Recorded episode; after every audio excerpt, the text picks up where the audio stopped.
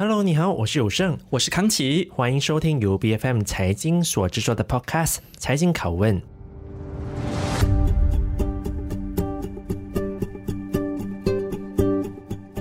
地下公用事业和变电站的工程专家 MN Holdings 在去年四月正式在马交所上市之后，便引发不少的投资者关注，因为他们凭借着高端的技术服务，便抢下了不少来自关联企业的大单，也为我国基础设施的发展做出了一定的贡献。是，其实 MN Holdings 在从去年到现在上市也差不多要一年了，他们对于未来的这个想象是什么样的呢？其实也引发很多人的关注，而且值得注意的是。是最近呢，这家公司也宣布要大刀阔斧，不能够说是转型，但是有增加了一些业务，要进军太阳能，还有数据中心，甚至还有半导体相关的领域。那到底他们对这个部分的计划是怎么样的呢？有没有这个信心来实现一些新的目标？那我们今天就欢迎 MN Holdings 的执行董事拿督杜英杰来到节目当中接受我们的拷问。欢迎你，谢谢两位主持人。呃，大家好，好，很高兴今天能够被邀请来上这个拷问的环节了。来把我们公司的强项和讯息给散播给大众。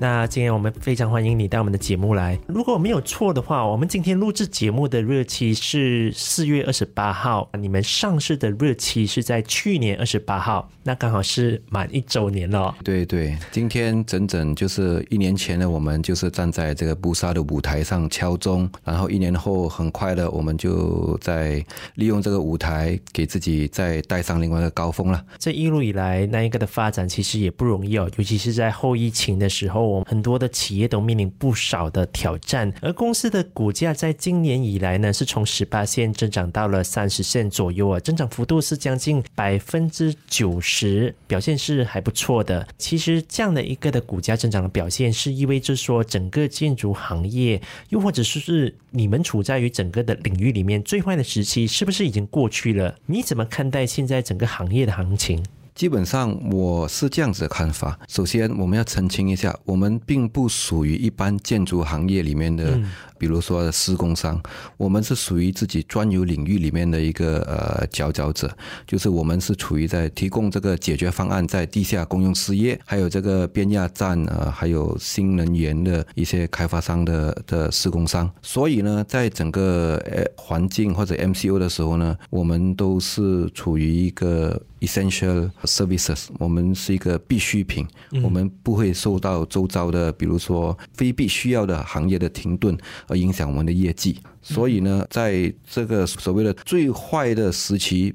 其实并没有打击到我们本身。OK，反而在这个最坏的时期呢，营造了一个更好的机会给我们去创造更好的业绩。那个 MCO 一下来的时候，其实我们根本就是开始就忙很多新的订单，因为很多特定的领域就借着这个高峰也在进行他们的扩张。比如说有当有一个新的投资，有一个新的工厂在开发的时候，我们就自然而然的就被呃列入了其中一个主要的施工商。确实，如果从财报的角度上面来看的话，MN Holdings 的确是在这个所谓我们全人类最坏的一个时期得到了很大的一个机会。因为去年最后一季 Q 四，你们的营收是四千一百万令吉，如果是跟上一年同期相比的话，基本上是翻了有百分之五十这么多。但是如果讲盈利的部分，你们好像就没有这么大的一个增长，税前的净利是反而跌了超过百分之十。我好奇的是，你们在这个部分哈，主要的一个噪音，是因为你们这个行政支出有大幅的上升，所以你会不会觉得说，现在我们的这个经济还有很多的不景气啦，各方面的这种疑虑，你的这个支出可能有点过大了，你会有这样的担忧吗？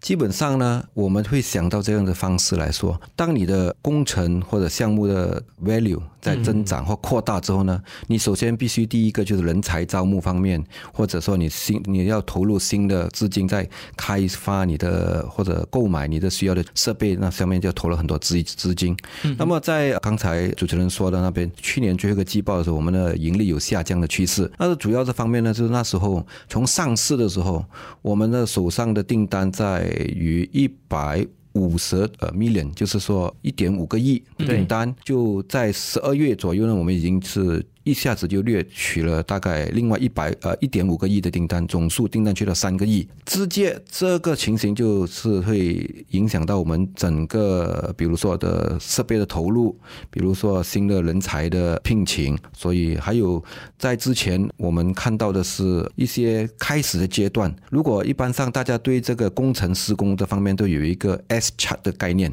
就是在开始工程开始的时候，比如在我们的工程会 involve 一 EPCC 嘛，Engineering Procurement Construction and Commissioning。所以在 Engineering 和 Procurement 的时候呢，盈利贡献会相对的少，但是你投入的资金会相对的高，这个直接就会这反映在我们那个季度的营收盈利的的现象。所以那个 Profit Margin reduce 并不代表我们是因为特定或者遇到一些不确定的因素，反而这个是因为我们正在投入很多新的资源，所而拉低整个盈利了。从达到你刚刚的整个的一番的言论里面呢，我们看到说，主要是因为资本的支出，是因为你们有看到这么庞大的需求，而为了符合这些需求，你们才扩大你们的整个的那一个的支出，也扩大你们的那个供应嘛。但我们想了解一下的是，你怎么看待今年对于这方面的需求，还会像以往那般可能这么有庞大的需求吗？OK。我们一般上是这样子想啦，当你接到这个大的订单的时候，就好像你种植一个种子的时候，从种子发芽到长长成一个高度，你是需要很久的时间，好，在最后期就是爆发期嘛。所以现在我们都在准备期。那么呢，去年我们当我们拿了很多新的工程，这主要是在这个 substation engineering 那一那一部分，嗯，就是说地下公用呃这个基。基建公用事业，我们还是在保持一样的工程的 revenue contribution，but 我们的 substation engineering 基本上我们就更上一层楼。嗯哼，就是说，为什么我们突然间可以从我我是说三上市的时候，我们这一部分的这个 order book 大概在三千万左右左右，在十二月去年，我们的 order book 是一点五亿。所以这个主要是 substation engineering，但是其中设计的东西就是说人数增加方面不是很多，但是我们就是已经因为上市的平台，让我们可以有足够的财务财力去支持这个供应设备给客户。以往的方式我们做的比较保守，就是我们一般上都不把这供应这一块这块专业拉进我们的合约里面，因为供应毕竟是比如说那个 transformer 或者 switchgear 是一个很公开的。很透明的价格，就算你把它列呃拿进了我们的合约里面，里面的那个 profit margin 供应会相对的减少啊。但是如果说我们现在与本身的这个技术专业去施工那方面呢，我们的技术含量会在里面，就会把我们整个的 profit margin 拉高。但是一般上一般上的工程事业里面或者合约里面呢，你比如说你拿到一个亿，通常七千万七十八千就会在这个 supply material，三千万。有可能就是我们的真正的下手的功夫，功夫就藏在三千万里面。三千万有可能你的 margin 是很高的，但是七千万的 margin 就是一个很透明的，是啊，每一个人都可以达到的。好，OK。接下来的方式也是同样，我们还是进行同样的呃模式去进行，去拿更多的供应的呃设和这个安装方式，主要是因为我们要免除一些阻碍。当你把两个公司合在一起的时候，我们施工方面就没有耽误期。嗯，通常一般上在一些特定的时候呢，客户说：“哎，我把一些东西交给你，你才帮我安装。”但是客户并非这方面的专才领域啊，他们只是有可能他们认为：“哦，我是单单购买一个东西。”然后就你就来安装就好了，但是他不知道中间还还有那个呃这个运输啊，比如这个 handling 啊，怎么样去去操作这些这些设备的时候，那么如果当我们一手包办就是 head to toe 的时候，我们就可以减少这种阻碍，可以减少一些成本浪费。其实刚才呃有胜提到的是你怎么去符合市场的这个呃需求，然后这个 Clement 你回答的是这个供应的部分，你的设备怎么处理各方面的这个运作模式。你刚才其实谈到另外一个元素就是人，因为我们谈你的行政支出的时候，你说因为你要准备符合这些需求嘛，所以就需要有人才了。可是我国现在其实从后疫情走到现在，一直都面临一个问题，就是人手不足，无论是外籍的客工还是本地的专才。其实都还是存在一个短缺的问题。M N Holdings，你们会怎么去解决你们所面对的这种可能会存在的这个缺工的问题呢？这个问题啊、呃，其实也不是一个问题，对我们来说。OK 啊，基本上在上市之前呢，我们基本上的依靠这个外籍劳工或者一些的呃外籍专才的的比这个。Percentage 是非常低的，OK，相对非常低哦，因为我们一般上都是要用本地的工人或者本地的一些工程师，因为它毕竟是一个比较技术含量比较高的东西，一般外劳有可能不需要。我们用到外劳的那个行业，呃，这样一个部分有可能在地下公用设施的时候，有可能你需要做一些建设的呃建设的部分，但是那方面都有一些呃外包商给我们去带过了这个事这个事情哦，但是。这个疫情过后呢，其实我也不能够说是政治气候或者什么原因了。总之，我们就很顺利的拿到一个一批很大的雇打，说大概有两百多个外籍劳工，也是正在已经陆续的到来了。这方面呢，其实就是对我们刚刚好拿到的订单，就刚好弥补了我们短缺人手的的事情。嗯嗯嗯，那刚刚我们提到的公司的主要业务是分成两个主要的板块嘛？第一便是那个地下公用事业，而另一个便是变电站的一个的工程。可是我们了解到说，其实这些项目都是技术含量比较高的，而你也多次提到这一点哦。而它也好像是比较依赖政府的合约。但你会不会担心说，这样的一个客户来源单一化，可能隐藏着一定的风险？你们要怎么去开拓更多的客户的来源？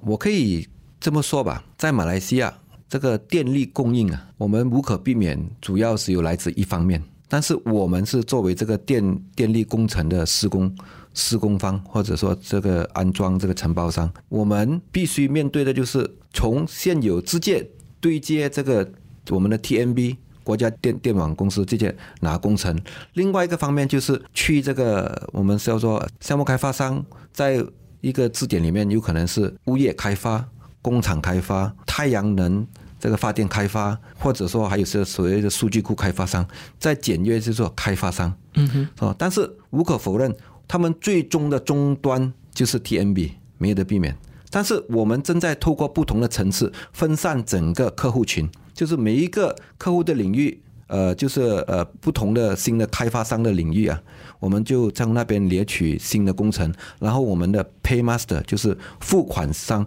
不是直接来自 TMB，是来自当时的开发商或者投资商。其实谈完你们的这个电力，还有所谓的呃地下公用事业的这个部分哈，还有再来就是开场提到的，最近 MN Holdings 也开始拓展其他的这个业务。首先就是包括像太阳能啦、数据中心啦，甚至还有半导体啊、呃。当然在开场之前，我们也有稍微聊到了一下这个部分的行业，你们打算怎么去拓展？可是无论如何，这些业务的门槛都相对来说是比较高的，所以我会好奇说，因为你们行业的特性差距这么大，你从地下的公用事业，从这个变电站到所谓的太阳能，到所谓的半导体，你们有充足的这个资源，然后有这么大的规模的这个资金，同时去进军这些不同的领域吗？首先，这个不同不同的领域，嗯哼，OK，对于我们把所有的不同变成一同一样的时候，对于我们是很简单。OK，所有我们把它分批归类，嗯，的投资领域。其实到最后，它只是需要我们做一样事，一件事情，嗯哼，就是把它们 connect 连接起来。连接什么呢？就是把他们的工厂的电压站连接到 TMB 的电网。嗯，OK。所以你还是在做电的事业，电的事业是我们主要的事业。嗯哼，上市初期我们是用电的这方面的营收来做上市基础。嗯，但是不代表我们只永远站在电这一方面。嗯哼，因为我们。把自己归类为地下公用事业，地下公用事业就是包含废水处理、这个自来水管、天然气管道、油压管道，还有这个 5G 这个电呃电讯网，还有电力网，这些都是地下公用事业。只是在于到底我们要把强强项放在哪一端。那么在同一时期，我们看到为什么我们可以说，竟然在这么多个领域可以分散我们的财力或者能力去做呢？我们要明白，当这些外国外来的投资资者进来，他们是拿着一麻包袋一麻包袋的钱进来的。他们是把首先第一件事就把花最大笔钱是在买地，然后建设厂房，然后。接下来就是要把电供应上来，然后才可以生产。那么我们就看准这个他们的优势，因为我们知道连电都给施工电的钱都给不上的话，何谈去生产呢？嗯，所以这些是我们保证我们的营收来源，还有还有就是我们很 confirm 他们是 good paymaster，而且这些都是经过 MIDA、MIDI 审批的公司，都已经跟他们报告了，我会投资多少的产额。嗯，所以我们有 Semicon 在居林科技园、Kulim Hightech，嗯，我们的终端客户是 Intel、AT&S、Infineon。但是我们不是他付钱，我们是对 NUR 另外一个电力公司，嗯，啊，但是在南部我们有这个整个数据库群，就比如说在这 Nusajaya Technology Park，我们现有的客户就是这个万国数据，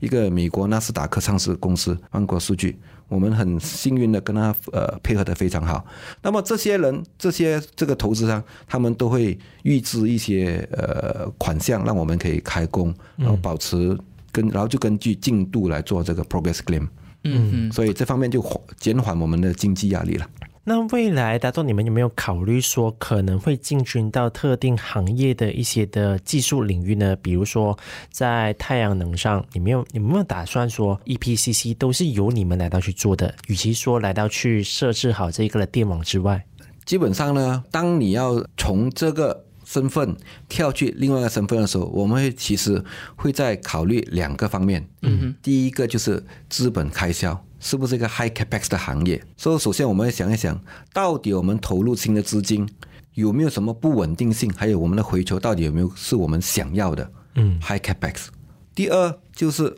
到底我们会不会把现有的客户变成我们的竞争呢？同业竞争同业就是说以后我就不给你做了我的工程。我就再找别的施工方了。好，我们要进可攻，退可守。对啊，我们就不去打别人的饭碗，也不说我们不要，我们有可能在寻找一些合适的呃投资方，在做同样的东西。但是你要明白，所有的太阳能发电站，你把所有的太阳能板安装，你把所有的那个铝合金这设施安装上去，到最后你告诉我，你们要怎样把你们的电输送给 TMB 电网来换取你们的收入？就是经过我们这种这里的施工方，嗯。嗯哼，所以往前一步，我成为太阳能发电站，我只是需要有这个资金去买太阳能板，我只是需要资金去设立这个这个基本设施去支撑，然后我就再干自己的强项，把电网连接到 TMB，其实我就是 A to Z 了，嗯，但是有可能我就到时候变成其中一家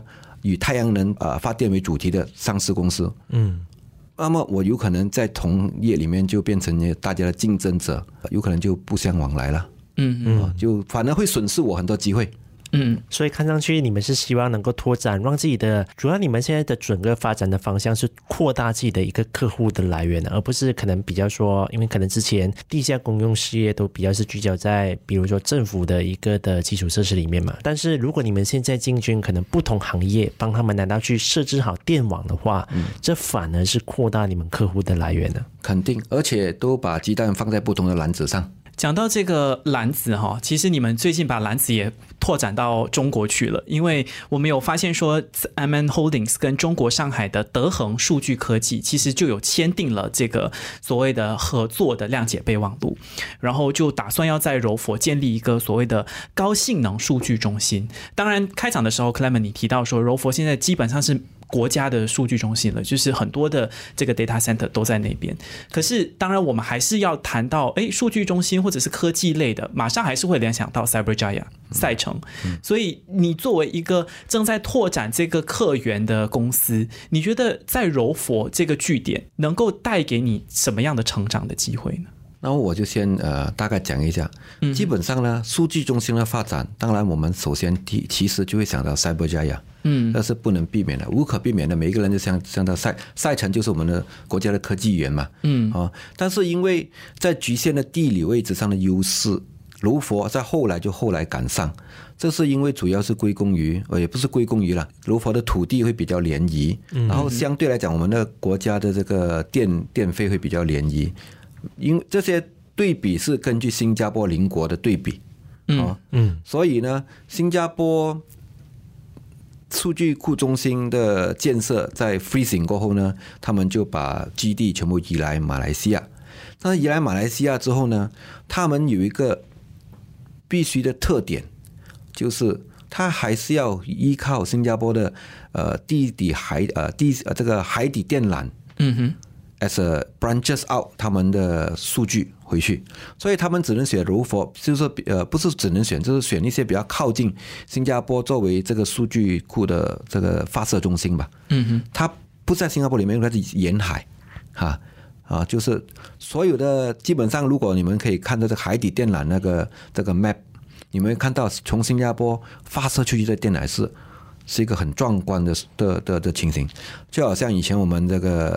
呃这个什么欧洲葡萄牙呃运送这个我们这个 Rempah 就是啊去中东这个这条航线，嗯，新加坡也是同样的航线的，所以在柔佛设立数据库，把所有的数据通过这个电缆。输送回去新加坡总发射去世界各地角落，嗯，所以他们必须在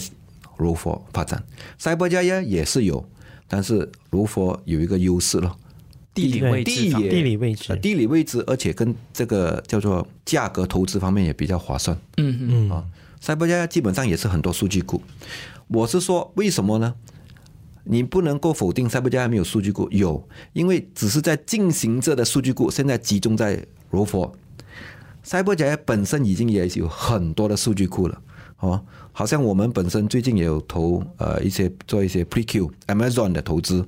也是他们选择的地理位又就是在吉隆坡中心啊，就是在 Cyber，哦，然后我们跟德恒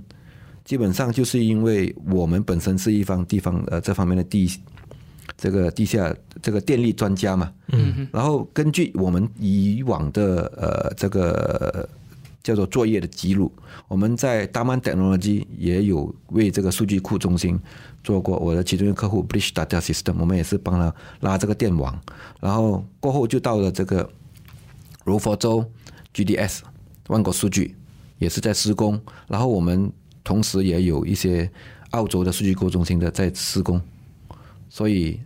就因为我们的背景，把我们跟德恒对接上。嗯嗯，对。所以它存，所以柔佛这一个的地方哦，它是具有一个非常好的一个的地理位置哦，不单单只是地便宜而已，而它的那个接近新加坡的那个地理位置也是非常重要的。那我们会提到这一个的项目，我相信有很多的听众朋友应该都非常清楚，也就是我们的首相拿督斯里安华之前在访问中国的时候，便得到了来自于中国所承诺的一千七百亿的投资，而 MN Holdings 你们也是在。这样的一个的投资项目里面，其中一个的受惠者哦，你可以跟我们分享一下，你是怎么去看待这样的一个的合作方案？你觉得来自于中国一千七百亿的投资方案会怎么去改变马来西亚的经济呢？嗯，好，基本上我这么我如果对于在中国直接投资一千七百亿，当然直接受惠就是我们可以看到。呃，政府在这方面就不需要靠自己内内部的循环去推动新的发展，其中减少一些阻力了，可以靠外来的资金带动。那么在这一千七百亿里面呢，我们德恒数据里面的总投资额是六百个 million，六亿美金，就大概接近呃二十一亿马币。对，好，但是我不可否认，这些技术含量比较高的投资呢。我们看到的是，呃，一部分有可能在贡献在一些土地的供应上，还有一些机器设备的供应上。好，当然要技术转移也是一个需要一个时间来来落实的。我觉得这个一千七百亿的投资呢，我需要大概未来三到五年时间来慢慢落实。短时间里面有可能我们暂时还看不到真正的效应。嗯，唯一因为所有的很多这个投资呢，需要一些 approval。你要很多签证啊，这个准证的申请，还有这些 engineering design 的 involvement，所以呃，但是是非常 positive 啊，我觉得是一个强心针对我们整个行业。我也想补充一下，在这一次的中国的这个这个北京行的方面，我们除了签了这个 MOU 跟这个德中国德恒，那么我们其实也是私底。呃，另外背后我们也在另外一些工程也是受益于他们的开发，就比如说我们最近在丹中丹绒马林，我们有拿到一个呃天然气呃 ANG 的管呃管道工程，嗯，这个管道工程大概价值不是很高，大概在两千多万，但是呢，它主要是供应在这个 Broadband City 的的新的发展。好，那这个就是说，我们把自己归为地下公用行业的佼佼者，因为我们不是只是做电力网页，我们也有涉足在这个油气、天然气。那么当然，同时期其实我们也有涉及在这个污水。污水排呃排污管的的的施工，我们其实最近在东海岸也是有做一些呃这个施工呃这个做这顶管工程，嗯嗯啊顶管工程也是属于这些地下公用事业的一部分。嗯，是，所以在接下来五年里面，大东你会怎么样来到去勾勒，来到去给我们画出一个的蓝图？你们 MN Holdings 接下来的计划，在五年里面有什么样的一些的计划是你们是很想要达到的呢？作为一个 service provider contracting service 的 industry，每一个 company owner 都希望将来我们也是可以有一些 recurring income，嗯嗯，对不对？我们也希望有一个就是投资在一些就是资产上可以制造这些回馈的，嗯啊，就是呃持续性的持续性的收入，嗯。但是呢，我们并不会盲目的就是说去跟风去就是要做现在市场很热门的东西，我们反而会。专注在自己到底可以从现有工程上学习到什么新的知识，可以应用在我们本身的有关联的行业，来拿回这种持续性收入。比如说，我们最近有参与了一些呃这个 cyber security 科技这个什么呃呃数据安全嗯哼啊上的投投标，跟我们现在的现行的客户 TMB 有做这个 cyber security 的 tender。这个 cyber security 并不是一般上我们所有普通的使用者在银行的这个什么 security 啊，或者说我们的 firewall antivirus，它并不是这样的东西。其实，在马来西亚方面呢，我还记得前几天看到一个报道，有九十二八千的这个企业其实是有给这个骇客入侵过他们的数据，并且有逃过 ransomware。这个是一个很大的行业，呃，很大的发展空间。但是我们是看到什么？现在的制造业或者 manufacturing 这个行业里面，这些 so-called 骇客，他们是入侵你们的工厂的设施，然后控制你们的里面那些呃 valve 或者是开关，嗯，重要开关，然后就跟你说你要付上赎金，不然我就在时某个时间点给你。启动那个城市，你的工厂有可能就垮掉、爆掉，或者有制造业上的危险。所以我们就专找这样子的专业的东西去看，而且它是在工业上，我们并不是对大众消费者上。而我们第一个目标就是对 TMB，TMB 是我们国家电力电网的主要的供应者。嗯，当你要去当一个战争发生的时候，其实第一个要攻下来就是把它的电力瘫痪，让它整个电力瘫痪过后，你就可以。你就可以下一步行动，就好像乌克兰跟这个苏联的方式，你就整个寒冬就过了，没有电力你就不能，你就垮掉嘛。嗯嗯啊，所以这个数据安呃，这个 cyber security 是很很重要的一环，我们对这一环是有相当大的期望，也是会往这个目标去。我们也想应用在我们本身跟数据库这个开发商的合作。可以希望得到一些技术的转移，在未来有可能那么一天，我们也想去自己开发一个数据库中心。嗯，这些就是我们就不在于红海政策里面，就在我们想走向国际嘛。你做数据库中心，你的对象就不是在国内，是这个是我们的想法。是。我相信哦，在听节目的朋友大概都可以非常感受到达多他对于自己行业的领域的一个的自信跟专业的程度。嗯、那么，那么我们也是非常期望说，就如达多所说的，他在专注于做自己的一个的行业的时候，未来有一天。我们能够通过他的公司有更多的国际的客户，能够通过他的公司来到去认识马来西亚。那我们今天也是非常感谢达豆你到我们的节目当中来跟我们分享了这么多你们公司接下来的发展计划。谢谢你，谢谢你，呃，有声和康琪，谢谢您两位的呃呃访问，好，嗯，谢谢你，好。财经拷问是 BFM 财经制作的节目，你可以在财经的官网和 BFM 的网站以及各大 Podcast 平台收听到我们的节目。这个节目财经拷问每逢星期三更新。对我们的节目有任何的意见，都可以 PM 到我们的脸书专业。我是有胜，我是康琪，我们下期见。